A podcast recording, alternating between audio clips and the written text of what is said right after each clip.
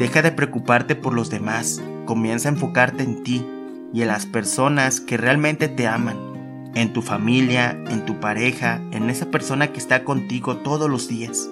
La vida te da ciertas lecciones y quizá te pueda poner obstáculos en el camino.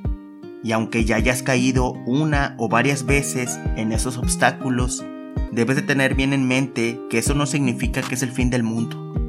Nadie te obliga a seguir cayendo en esos obstáculos. Ya olvídate del pasado. Lo vivido estuvo bien, pero comienza a pensar en tu futuro, en tu bienestar, en tu felicidad, en tu estabilidad emocional.